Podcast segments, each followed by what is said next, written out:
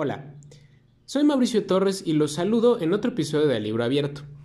Se acerca la entrega de los premios Oscar, una ceremonia que confieso que me gusta mucho, y aprovechando el momento hoy les voy a hablar de libros y de cine, más en específico de mis películas favoritas que están basadas en libros.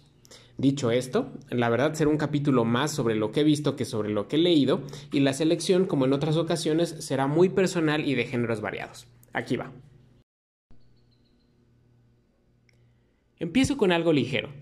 La primera película de la que les hablaré es Marley y yo, del director David Frankel, la cual está basada en el libro del mismo nombre escrito por el periodista John Grogan. Es un libro de memorias que no he leído, pero sé que cuenta básicamente lo que vemos en pantalla. La historia de una familia que adopta un perro labrador llamado Marley, que es un desastre y un amor como deben serlo todos los labradores, y bueno, si no la han visto y quieren que se les apachura el corazón, pues véanla. O háganle como yo, que ya la vi pero vuelvo a verla cada que puedo porque simplemente me encanta.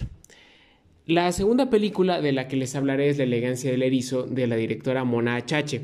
Aquí hago un paréntesis porque seguramente estoy pronunciando mal el apellido y por ello me disculpo.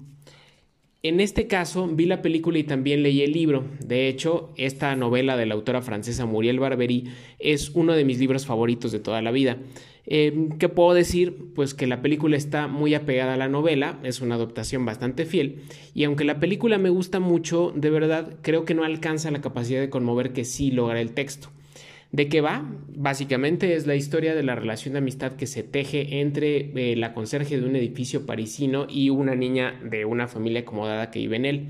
Y bueno, como confesión autobiográfica, tanto me conmovió el libro que la frase que está en mi perfil de Twitter en las calles del infierno, bajo el diluvio, sin aliento y con el corazón en los labios, una tenue luz, viene precisamente de esa novela. La tercera película de esta lista es Requiem por un sueño, del director Darren Aronofsky. Yo confieso que por muchos años pensé que era una película con guion original, pero no.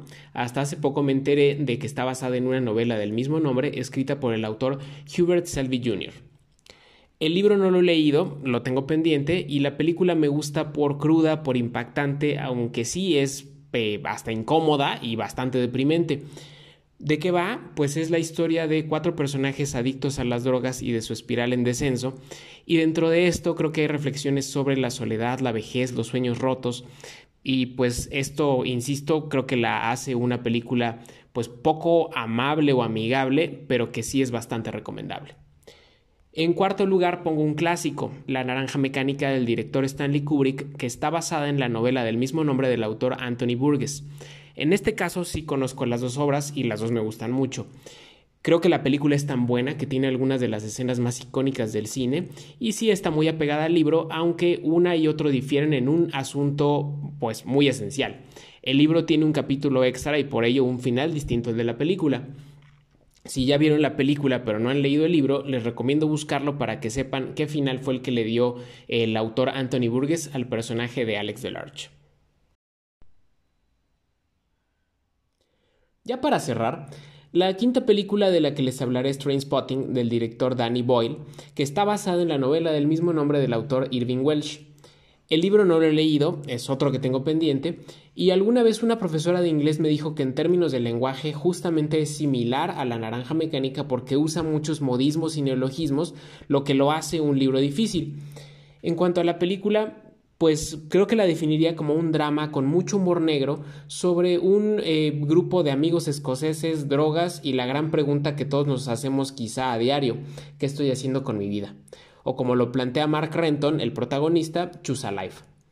Y bueno, así llegamos al final de este episodio, que ahora no fue tan breve, y yo les agradezco nuevamente haberme escuchado. Eh, antes de despedirme, les dejo mi cuenta de Twitter, arroba mau-torres, y si quieren contarme por esa vía o por alguna otra eh, cuáles son sus películas favoritas basadas en libros, sus comentarios serán bastante bienvenidos. Muchas gracias otra vez y espero que la próxima semana nos volvamos a encontrar. Cuídense mucho y pongámonos todos a leer. Pasen un gran domingo.